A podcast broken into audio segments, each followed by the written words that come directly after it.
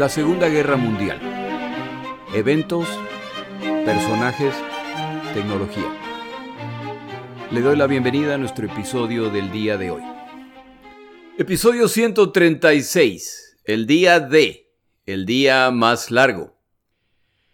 Y ahora sí llegamos a la etapa de esta guerra respecto a la cual se han escrito la cantidad de libros que usted quiera. Si me pongo a relatar los eventos desde el punto de vista de las naciones participantes, las batallas específicas, playas específicas, eventos menos conocidos, entonces en el aniversario 40 de mi podcast finalmente podré comunicarle que faltan 40 episodios. Como no hice esto con el Frente Oriental, donde combaten soviéticos y alemanes, tampoco hago esto en este frente.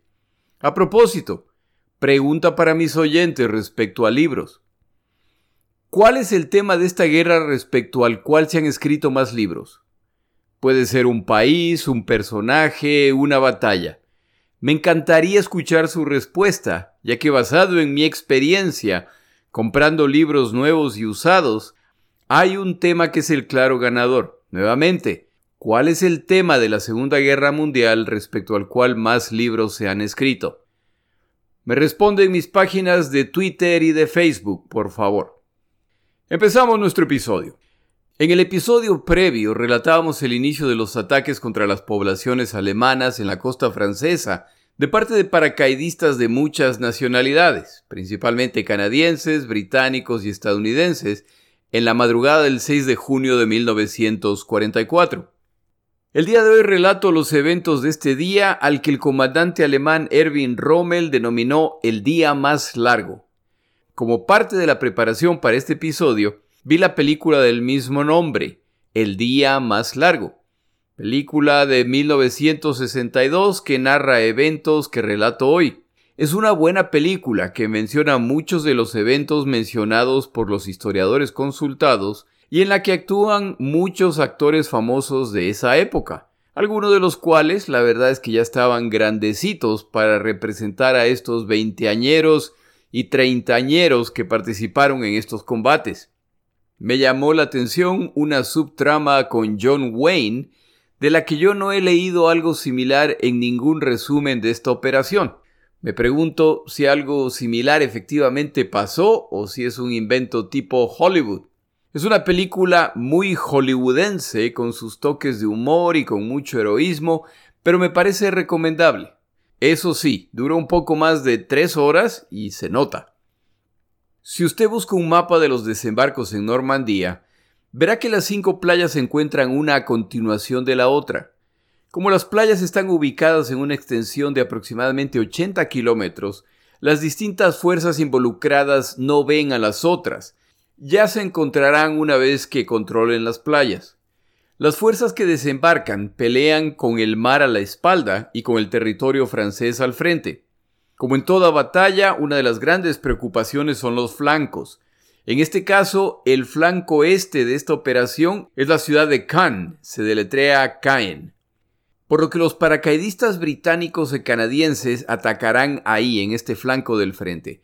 Los estadounidenses defenderán el otro flanco del frente, por lo que sus paracaidistas descenderán en la zona cercana a Cherbourg. Tanto los alemanes como los aliados tienen como prioridad controlar puentes y caminos. Los aliados enviarán las fuerzas tierra adentro para continuar la invasión utilizando esos puentes y caminos. Los alemanes enviarán a sus fuerzas a detener y destruir a los invasores utilizando esos mismos puentes y caminos. Pero los dos bandos también están dispuestos a destruir esos puentes si es que van a ser tomados por el otro bando. Es decir, este es un acto de malabarismo en que ningún lado quiere volar el puente antes de tiempo, pero tampoco puede esperar tanto que cae en manos enemigas. Ese es el resumen de las operaciones nocturnas.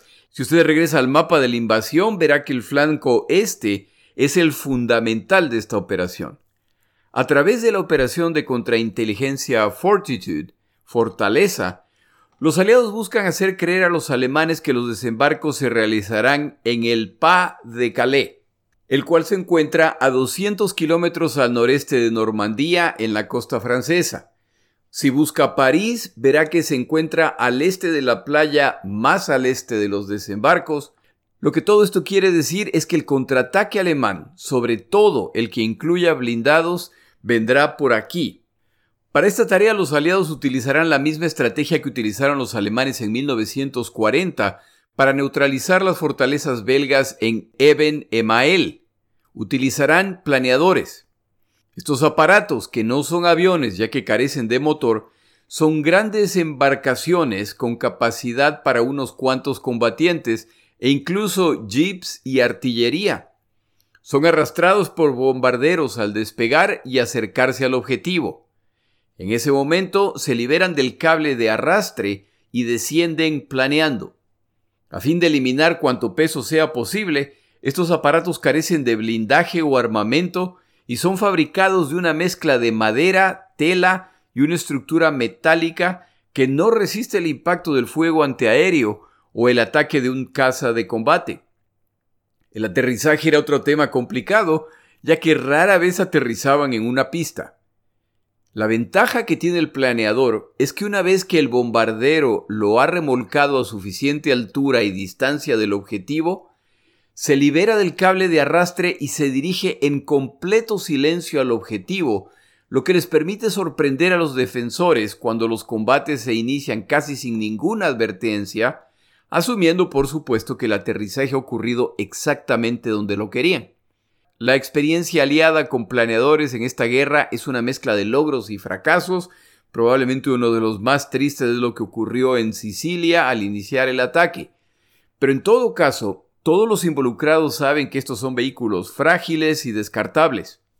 Los primeros combates del día D fueron entre comandos británicos y soldados alemanes ocurren cuando planeadores británicos descienden a 35 metros del puente sobre el canal de Cannes, donde se encuentra uno de los puentes cruciales para el éxito de esta operación. Tras un aterrizaje en que apenas han evitado impactar los cables de alta tensión, el planeador resulta bastante intacto y los combatientes empiezan a abrirse paso para iniciar el ataque contra las tropas alemanas que sin la menor duda han dinamitado el puente e intentarán volarlo al descubrirlos. Los comandos británicos avanzan disparando y lanzando granadas contra las posiciones de ametralladoras desde donde contraatacan los alemanes. El comandante a cargo, de apellido Broderich, lidera la carga, pero es impactado por fuego alemán. Sus compañeros no pueden detenerse, deben continuar el ataque y en apenas unos minutos han tomado el puente, y descubren que parte del mecanismo explosivo estaba listo, pero las cargas explosivas no han sido instaladas. Más tarde encontrarán las cargas explosivas en una bodega cercana. No lo pueden creer. Tras toda la planeación y los temores respecto a esta operación, ha sido muy fácil a pesar de haber perdido a su comandante, quien es muy probable el primer combatiente aliado muerto en esta operación. Saben además que este no es el fin de su misión. Más tarde descenderán los paracaidistas que los ayudarán a consolidar esta posición, y con el amanecer se iniciará el desembarco de tropas adicionales. Deben resistir hasta ser reforzados. Los alemanes también están al tanto de la importancia de este puente, por lo que los planes para retomarlo casi inmediatamente ya están en proceso. A las fuerzas especiales británicas a cargo de otro puente crucial el Orne, también les ha ido muy bien.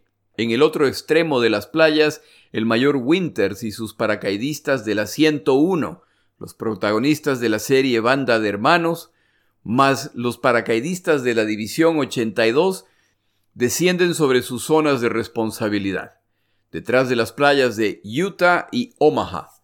Winters y su equipo están a cargo de la población de San Mary Glees, una de las misiones de los paracaidistas aliados era proteger puentes y poblaciones importantes, destruir puentes que no se consideran necesarios para su misión y movilizarse hacia posiciones de artillería alemanas conocidas a fin de destruirlas antes de que se inicien los desembarcos en unas pocas horas. Pero deben ir con cuidado, ya que otro de los pasos de esa noche serán los bombardeos nocturnos de posiciones alemanas. Tal como con los paracaidistas estadounidenses, el lanzamiento de paracaidistas británicos y canadienses no ocurren sin incidentes. De acuerdo al autor consultado esta semana, 17 de los 71 aviones de transporte lanzan sus paracaidistas con cierta precisión. El resto a caminar rumbo al objetivo. Pero como decía el comandante Hill antes de iniciar la operación, caballeros, a pesar de su excelente entrenamiento y órdenes, no se desesperen si reina el caos, ya que sin duda esto ocurrirá. Es un buen momento para recomendar el libro de esta semana. Fue difícil ya que existen muchísimas opciones. Este relato se basa principalmente en el libro Normandía 1944 de James Holland, excelente historiador británico que relata no solamente los desembarcos, sino la historia completa del avance hacia Alemania. Otro también de gran calidad es El Día D de Anthony Beaver.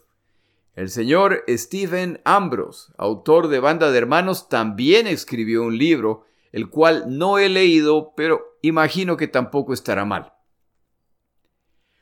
Para este momento, los alemanes están recibiendo reportes de ataques de paracaidistas en distintos puntos. Entre estos, los ataques con monigotes explosivos. Se investigan los reportes y diferentes comandantes alemanes están llegando a distintas conclusiones. Es importante recordar que la idea que los aliados han intentado vender a los alemanes es que el ataque principal ocurrirá en el Pas de Calais, pero que será precedido por ataques de distracción en Normandía. Es decir, los aliados están intentando hacer creer a los alemanes que lo que está ocurriendo no es el verdadero ataque. La costa francesa lleva días siendo bombardeada y los reportes de esta noche causan que los alemanes se pregunten si estos no son más que ejercicios de engaño, lo que quiere decir que el verdadero desembarco en Calais se acerca. Hay varios comandantes alemanes que para este momento se han convencido de que los desembarcos se realizarán en Normandía, por lo que incluso se han organizado ejercicios militares para preparar la defensa. El día previo, fuerzas blindadas alemanas se han puesto en camino hacia sus posiciones para este ejercicio. Otras fuerzas alemanas se encuentran en movimiento en ese momento. El libro consultado esta semana, así como la película El día más largo, mencionan que los servicios de inteligencia alemanes habían descifrado el significado de los mensajes dirigidos a la resistencia francesa que transmite la BBC y sabían que basados en esos mensajes, la invasión de Europa se ha iniciado. Esta información, sin embargo, será ignorada hasta que se demuestre, demasiado tarde, que estaban en lo correcto. Hasta que se aclare la situación, incluso el general Speidel, jefe del comando de Rommel, decide no informarle los detalles hasta no tener claro qué sucede. Speidel decide no comunicarle las novedades a Rommel y mucho menos a Hitler, que es quien está a cargo de las defensas blindadas. En este punto, Juan Puyol García reaparece. Si usted recuerda la Operación Fortaleza, en la que participa Puyol, busca engañar a los alemanes respecto al lugar y el momento de los desembarcos. La operación, debido a su complejidad, ha pasado por unas cuantas crisis y con la llegada de los desembarcos, esta operación está llegando a su fin. Pero la madrugada del 6 de junio de 1944, un grupo vestido de civiles ingresa a la casa en 35 Crespigny Road. Se encuentra ahí Juan Puyol, Tar Robertson, el oficial de inteligencia a cargo de Puyol, el radiooperador y dos agentes más. Su objetivo para esta noche es avisar a los alemanes que la flota invasora aliada se pondrá en camino en unas horas. Este paso ha sido aprobado a los niveles más altos, incluyendo Eisenhower.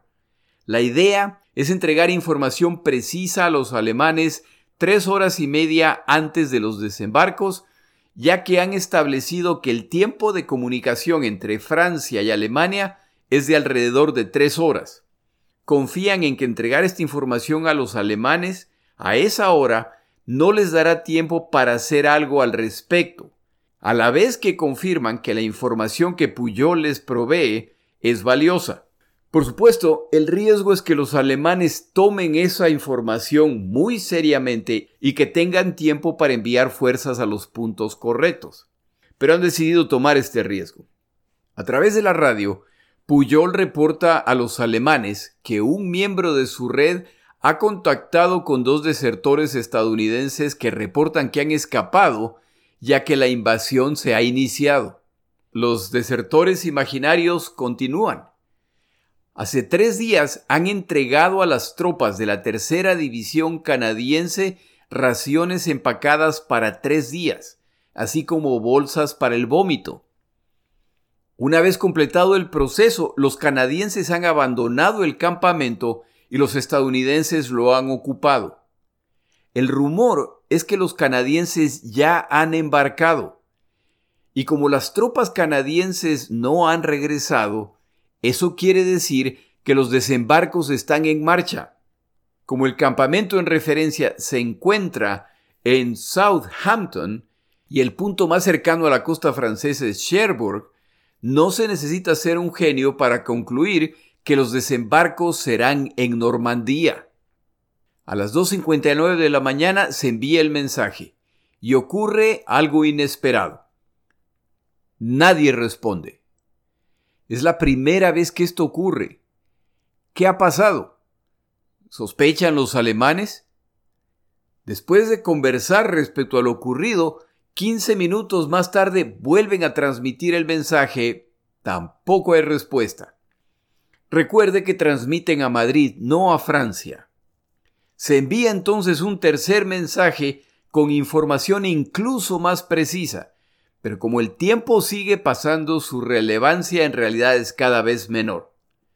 En este último mensaje, Puyol añade una nota personal expresando su furia por cómo está siendo tratado. Les está entregando información importantísima obtenida a riesgo de su vida y la de los miembros de su red, y le pagan ignorándolo. Si su compromiso con la causa nazi no fuera tan profundo como lo es, Ahí les quedaba su... En fin, Puyol está dolido. A las 8 de la mañana, el radio operador alemán en Madrid finalmente responde con mil disculpas por la falta de respuesta. Para ese momento, la tercera división canadiense ya se encuentra combatiendo en la playa de Juno, que como lo aclaró uno de mis oyentes es el nombre de la diosa reina del cielo. La reputación de Puyol ante los alemanes alcanza probablemente su punto más alto. Si hubieran escuchado su reporte, tal vez la historia de la invasión hubiera sido distinta. Alaric, como llamaban a Puyol los alemanes, jugará un papel importante una vez más. Antes de continuar con nuestro episodio, tomamos una pausa.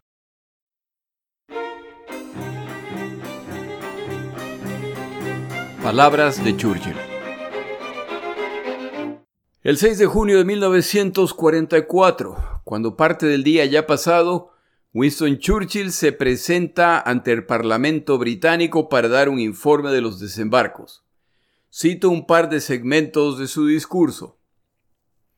Tengo además que anunciar a esta casa que durante la noche y primeras horas del día de hoy una serie de desembarcos en el continente europeo se han iniciado. Estos desembarcos libertarios ocurrieron en la costa francesa. Una armada de cuatro mil embarcaciones, más varios miles de embarcaciones adicionales cruzaron el canal. Ataques aerotransportados masivos han sido también utilizados. Los ataques y desembarcos prosiguen en este mismo momento. Más tarde afirma, de acuerdo a los comandantes, el plan avanza de acuerdo a lo planeado. ¿Y qué plan? Esta vasta operación es sin duda la más compleja y difícil alguna vez realizada. Involucró mareas, el viento, olas, visibilidades del mar y el aire, y la utilización de fuerzas terrestres, aéreas y marinas de la forma más confidencial, en medio de circunstancias que no podían predecirse. Churchill, tras aclarar que este es simplemente el inicio de los combates, termina su discurso con las siguientes palabras. Ingresamos, por lo tanto, en uno de los momentos más serios. Gracias a Dios, lo enfrentamos con todos nuestros aliados con buena disposición y gran amistad.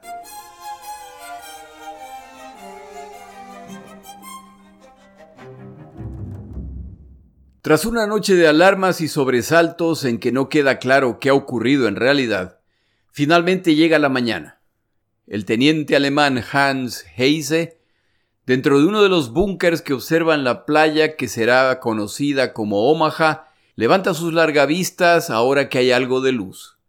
Como el clima no es del todo bueno, hay incluso bruma sobre el mar, lo que le da un aspecto espectral. Mientras mira de un lado para el otro y solo ve bruma, de repente cree haber visto algo. Al observar con más detenimiento se da cuenta que es un mástil. Una embarcación se dirige hacia la costa. Descubre entonces otro mástil que ejerce de la bruma, y luego otro y otro más. Y en unos pocos segundos tiene ante sí una vista inigualable. El mar parece estar lleno de embarcaciones. Escenas similares están ocurriendo en otras playas. Pero no hay tiempo para admirar la vista. Las embarcaciones de guerra también empiezan a ver las posiciones defensivas alemanas y se inicia el bombardeo de la costa francesa. Heise envía un breve mensaje. Miles de embarcaciones en la costa. La invasión está a nuestras puertas. El bombardeo aliado se concentra en posiciones de artillería alemanas identificadas a través del reconocimiento aéreo. Estas son las mismas posiciones que bombardean desde hace días, pero que el reconocimiento aéreo muestra que probablemente no han sido neutralizadas. Estas posiciones, entre otras, son rumbo a las cuales avanzan los paracaidistas y fuerzas especiales aliados. Deben ser destruidas o son la amenaza más importante contra combatientes y embarcaciones. El problema es que están protegidas dentro de búnkers de concreto armado con paredes de varios metros de espesor capaces de resistir impactos directos.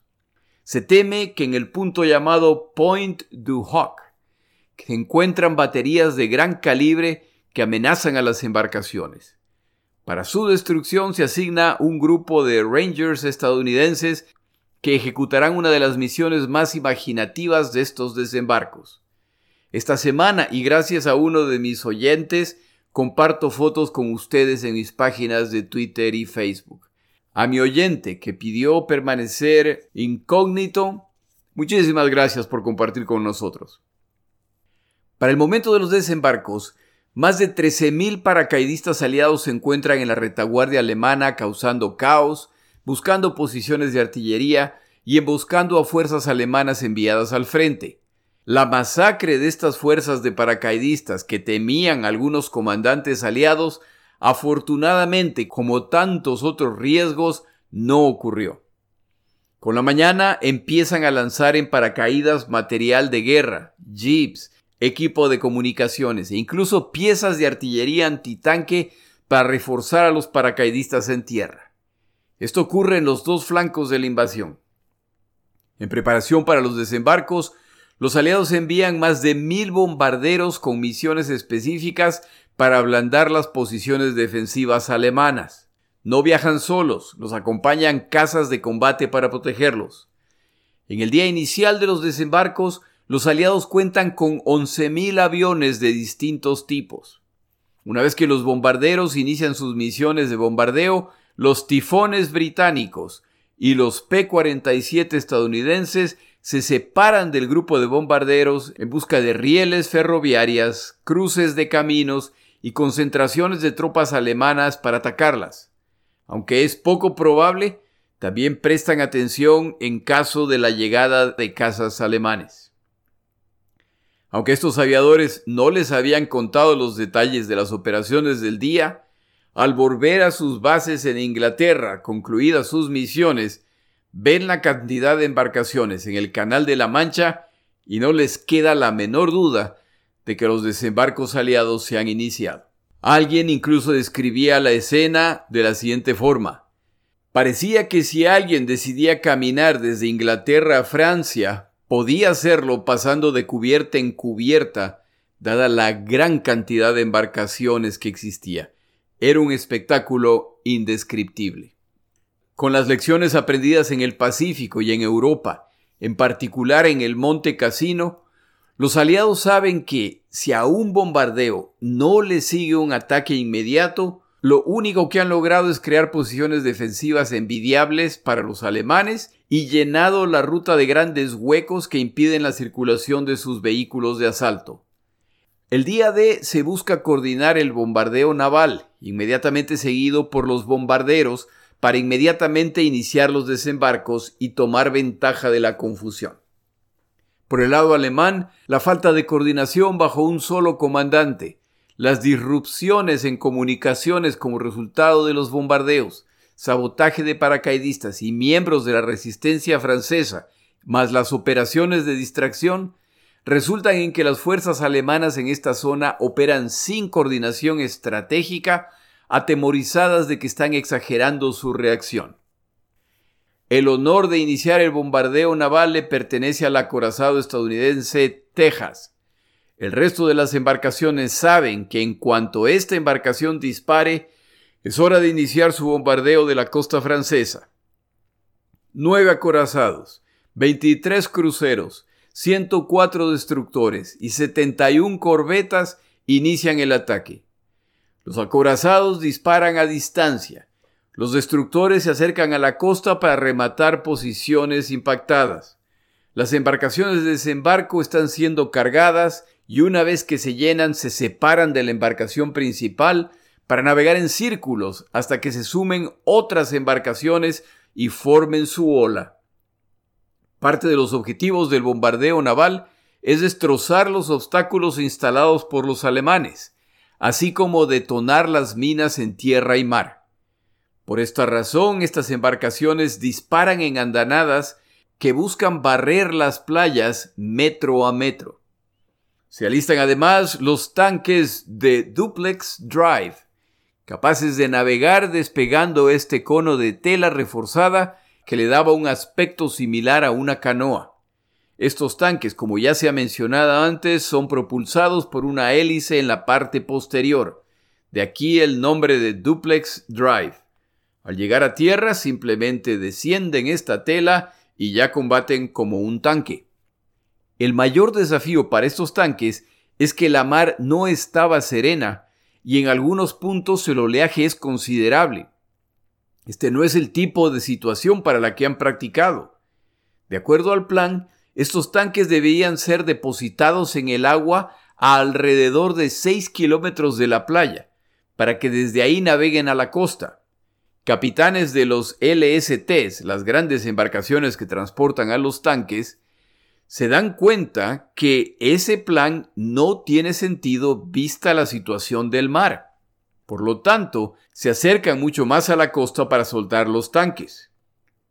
Otros capitanes menos interesados en la suerte de los blindados y mucho más interesados en el destino de su propia embarcación siguen el plan acordado y sueltan a los tanques de acuerdo a lo acordado, a 6 kilómetros de la costa. Pero debido a la marea, algunos de estos tanques se empiezan a hundir casi inmediatamente al entrar al agua, al inundarlos las olas. Finalizado el bombardeo naval es seguido por el bombardeo aéreo. El autor consultado esta semana menciona que la lógica indica que la costa debería ser bombardeada de forma paralela, el bombardero vuela a lo largo de la costa mientras suelta sus bombas. La cantidad impresionante de bombarderos que han reunido los aliados no permite este tipo de ataque y se opta por el bombardeo transversal, es decir, que los aviones no vuelan paralelamente a la costa, sino perpendicularmente. Al llegar a la costa solo tienen unos segundos para bombardear su objetivo. El problema es que los desembarcos están iniciando al mismo tiempo que ellos realizan sus misiones de bombardeo, y si los bombarderos sueltan su carga demasiado pronto, van a matar a sus propios combatientes. A fin de compensar por este riesgo, la mayor parte de los bombarderos lanza sus bombas demasiado tarde, por lo que no caen sobre los que desembarcan, pero tampoco sobre las defensas alemanas caen detrás de las defensas causando destrozos en poblaciones y a campo abierto. hay una gran cantidad de bajas entre las vacas de la zona, pero algunas de estas eran pro-nazi, por lo que se lo merecían. Desde las embarcaciones aliadas, la vista es impresionante y quienes observan desde los puentes de las embarcaciones concluyen que nada podría sobrevivir esta combinación de fuego naval, bombas, cohetes y el remate final de cazas bombarderos que destrozan lo que podría haber sobrevivido. Los alemanes en la costa se refugian donde pueden, con la esperanza de sobrevivir este ataque que afortunadamente para ellos fue mucho menos efectivo de lo esperado por los aliados. Ahora empiezan a llegar a la orilla los primeros botes Higgins de desembarco. Al encallar, la compuerta frontal cae transformándose en una rampa para que salgan las tropas. Lo que ocurre a continuación depende de a qué playa nos estamos refiriendo. La playa más al oeste de Normandía, donde desembarcan los aliados, es denominada Utah y se encuentra en la península de Cotentin. Los desembarcos se inician en el sitio incorrecto por aproximadamente dos kilómetros en una zona defendida por un número reducido de combatientes alemanes. El comandante alemán en esta zona es un veterano del frente soviético que comanda tropas poco preparadas. Contaban con baterías ocultas en búnkers, pero para el momento que el desembarco naval termina, estas baterías ya son historia. Cuentan además con un pequeño vehículo copia de un invento francés utilizado para atacar posiciones defensivas llamada Goliath. Estos pequeños vehículos a control remoto, que se ven como si fueran las orugas de un tanque pero sin la parte superior, se utilizan para dirigirlos a los blindados enemigos y hacerlos explotar. Desafortunadamente para los defensores, los Goliaths tampoco sobreviven el bombardeo inicial. El comandante alemán espera que la batería de 122 milímetros que se encuentra a unos cuantos kilómetros en la retaguardia empiece a disparar, pero no logra comunicarse. Y la razón es que para este momento esta batería también es historia. En esta playa todo va más o menos de acuerdo al plan y los tanques anfibios DD ya empiezan a emerger. El ataque aliado se inicia sin problemas, excepto que no están iniciándolo donde deberían haberlo hecho. La siguiente zona en la playa hacia el este es conocida como Omaha. Aquí la situación es más complicada para los que desembarcan. Los alemanes cuentan con cinco puntos de defensa muy bien planeados.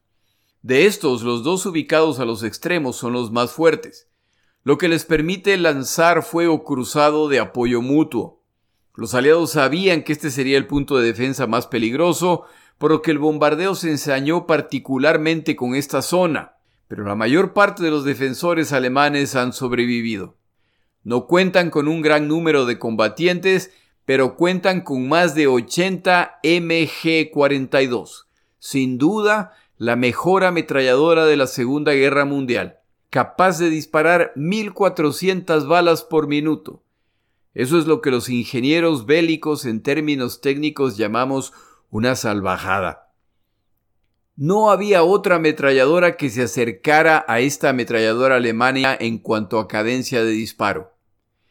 Esta combinación de posiciones de defensa de mutuo apoyo es muy complicada, pero si una de las cinco cae, entonces el resto queda comprometido. Los defensores entienden que las opciones son o detener a los invasores o morir.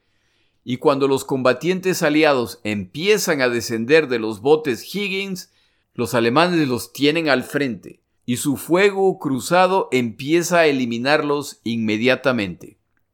No solo es el ataque de las ametralladoras, se suman piezas de artillería que sobreviven a kilómetros detrás del frente y morteros que obviamente han practicado para esta situación. Para hacerse una idea respecto a cómo fue este desembarco, los primeros 20 minutos de la película Salvando al Soldado Ryan dan una buena idea de lo que ocurrió. La única opción para quienes desembarcan en esta playa es salir de la playa en cuanto puedan o no sobrevivirán. Irónicamente, los únicos refugios con los que cuentan son los obstáculos instalados por los alemanes. Con la frialdad de la guerra, a quienes desembarcan se les ha inculcado que detenerse a ayudar a alguien simplemente resultará en dos bajas en vez de una. Deben ignorar a los que se quejan, paralizan, lloran, se desangran o mueren. El fotógrafo estadounidense Walter Halloran captura algunas de las escenas más conocidas de los eventos de esta playa. En estas se pueden ver combatientes en el momento en que intentan avanzar, pero se desploman al ser alcanzados por balas alemanas. Parte de la tragedia aliada en esta playa es que los tanques anfibios DD han desembarcado a la distancia planeada de casi 6 kilómetros en medio de una mar embravecida. De acuerdo al autor consultado esta semana, apenas dos de los 31 tanques que debían llegar a esta playa llegan. El resto poco a poco van desapareciendo en medio de las olas. Esta es por lo tanto una batalla entre un bando bien armado y ubicado dentro de búnkers con excelente visibilidad de la playa contra un bando que desembarca sin apoyo de blindados o artillería y corre por su vida tratando de ponerse a salvo. Entre las playas de Utah y Omaha, a cargo de los estadounidenses, se encuentra Point du Hoc, un acantilado detrás del cual el reconocimiento aéreo ha identificado piezas de artillería de muy alto calibre, sin duda destinadas a atacar a las embarcaciones en alta mar. Estas baterías deben ser eliminadas, el problema es que para hacerlo sorpresivamente hay que escalar un acantilado. Los aliados se han preparado para esto utilizando ingeniosas herramientas creadas para este fin.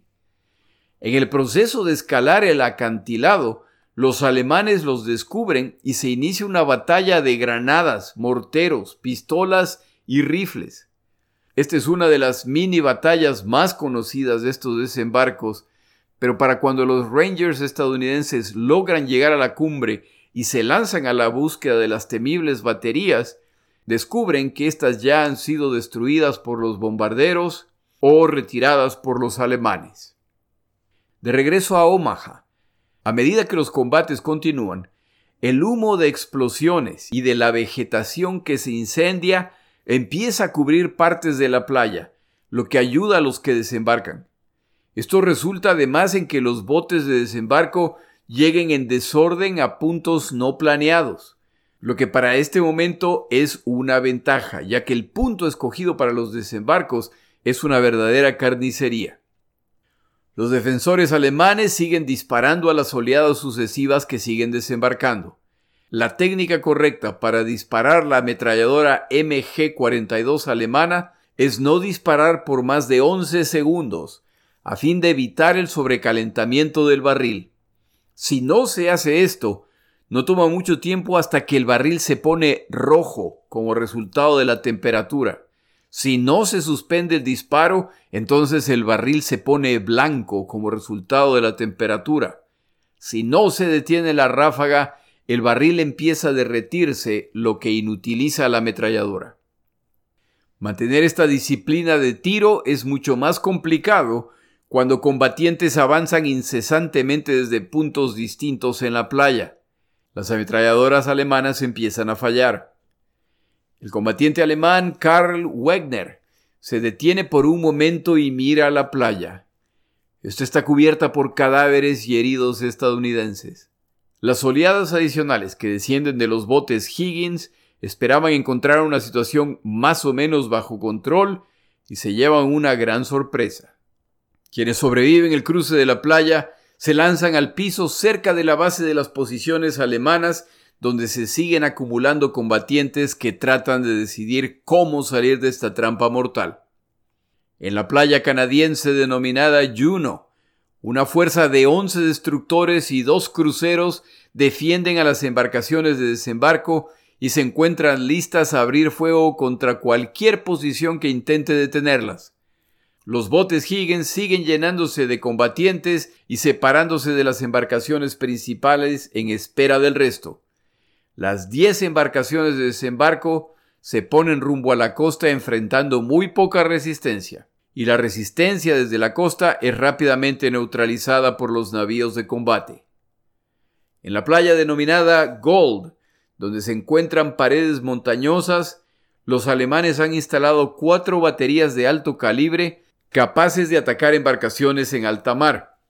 Por supuesto, lo opuesto también es verdad, por lo que los acorazados y cruceros en este sector inmediatamente intercambian fuego con estas baterías y no pasa mucho tiempo para que estas baterías alemanas sean destruidas. El punto central del sistema de defensa alemán en esta playa ha sido neutralizado. Los blindados anfibios y los especializados no tienen problemas en llegar a la playa e iniciar su asalto en apoyo a la infantería.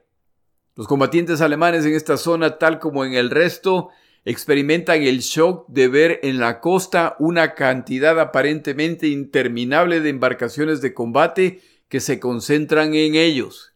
El volumen de fuego desde alta mar es tal que tienen que mantener la cabeza baja para evitar ser volados en pedazos.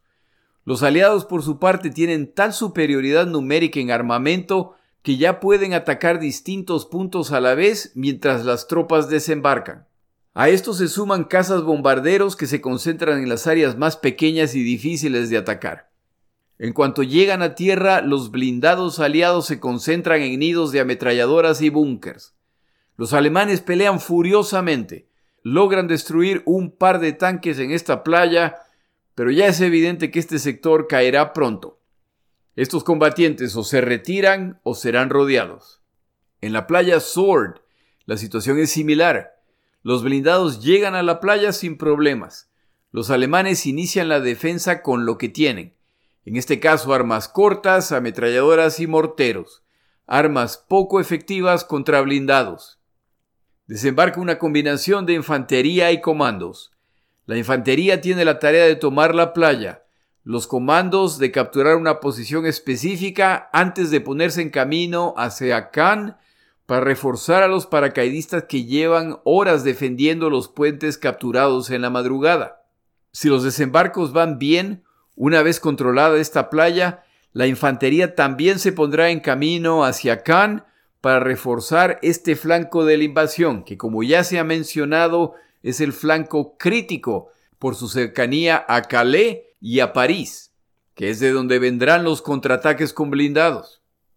En esta playa desembarca también un grupo de comandos franceses felices de regresar a liberar a su nación. Se los conocerá como las Boinas Verdes. Los desembarcos en estas cinco playas ocurren alrededor de las seis y treinta o siete de la mañana.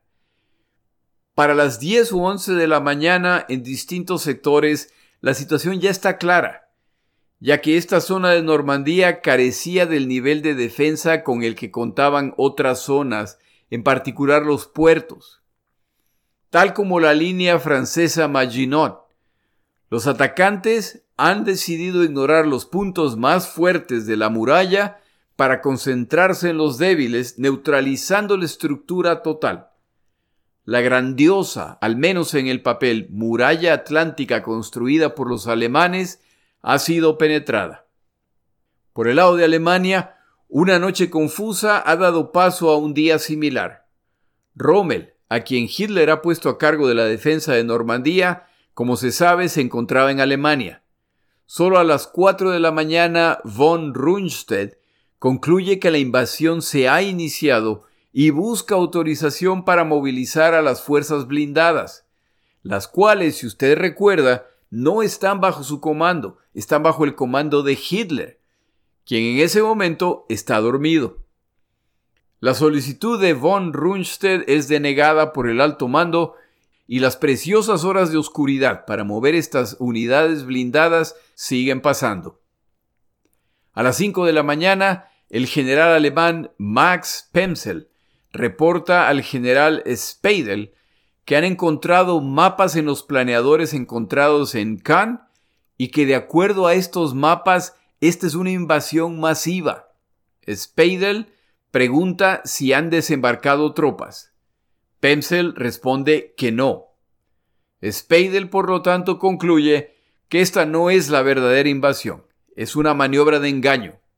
Una hora más tarde, Pemsel reporta bombardeos navales masivos. Speidel sigue convencido de que esta es una estrategia de distracción. Pemsel finalmente llama directamente a Rommel a las 7 de la mañana. Rommel pregunta si esta es la verdadera invasión y Pemsel, honestamente, responde que no lo sabe. Rommel se prepara para regresar a Francia inmediatamente. Pemsel vuelve a llamar pasada las 10 de la mañana para reportar que esta es definitivamente la invasión principal.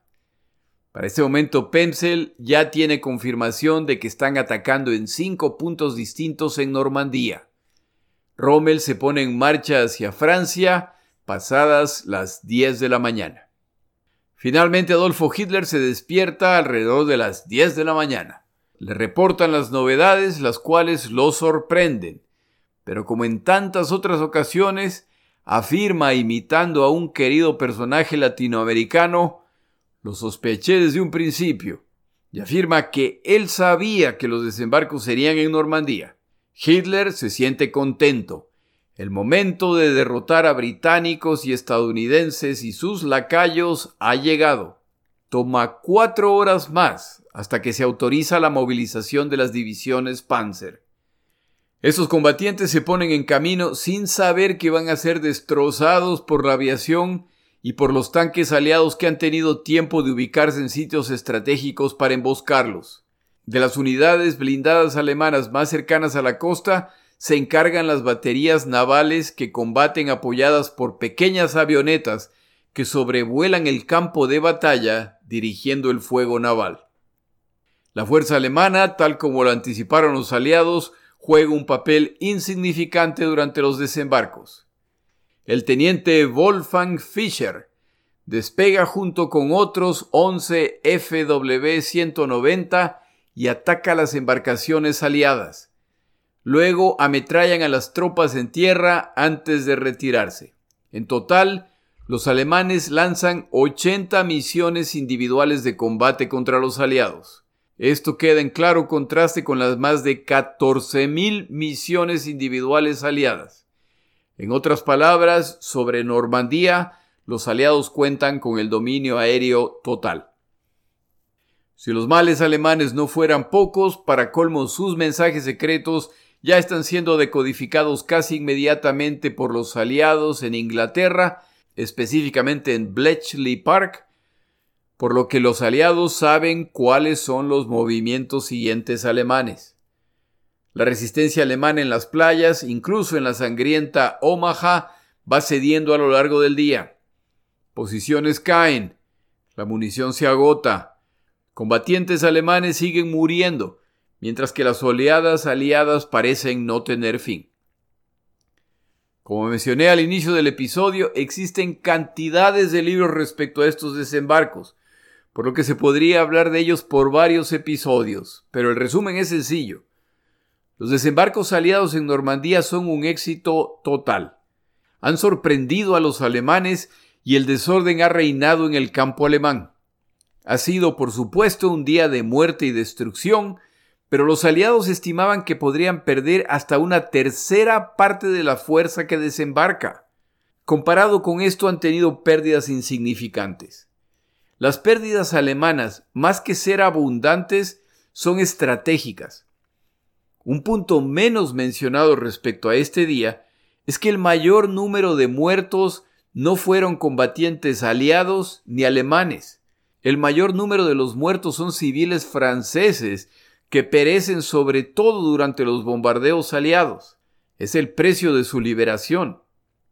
Para finales del día y con algunas playas aseguradas, las piezas de los atracaderos portables llamados Mulberry Harbors, los cuales han sido descritos en otro episodio, ya van en camino. El proceso de transporte y ensamblaje en Normandía tomará 14 días, para el final de los cuales los aliados ya cuentan con dos atracaderos principales. Erwin Rommel llega finalmente a su centro de comando en Francia a las nueve de la noche. Por supuesto tuvo que viajar por tierra. El reporte que recibe es que los aliados han desembarcado. Múltiples posiciones defensivas están incomunicadas y todo intento de contraataque intentado ha sido repelido por los aliados. El día más largo termina, pero el éxito de los desembarcos solo significa el inicio de la batalla. El objetivo final es Berlín, y para llegar allá falta mucho. Los dos bandos entienden que se acaba de iniciar una carrera. Mientras los aliados no tengan puertos para desembarcar equipo de guerra y vituallas en grandes cantidades, están limitados y pelean con su espalda hacia el canal inglés. Los alemanes han tenido un muy mal día, pero pelean con Europa a sus espaldas. Es hora de traer lo que se pueda, ya que de esta carrera la ganará quien acumule fuerzas suficientes para hacer retroceder al rival. Los alemanes están convencidos de que están a tiempo para expulsar a los aliados, pero deben contenerlos en las playas hasta poder traer sus refuerzos. En el siguiente episodio hablamos de la consolidación de las cabezas de playa aliadas. Mi nombre es Jorge Rodríguez. Gracias por acompañarme. Para información adicional respecto a este episodio, las notas de este podcast, que incluyen la narración de este episodio, así como acceso a resúmenes, videos, documentales y materiales adicionales gratuitos disponibles en el Internet, por favor vaya a Amazon y busque el libro La Segunda Guerra Mundial, Eventos, Personajes, Tecnología. Al comprar estas notas me ayuda y me apoya financieramente. Puede encontrar información adicional en mi página web, lasegundagm.com. Muchas gracias.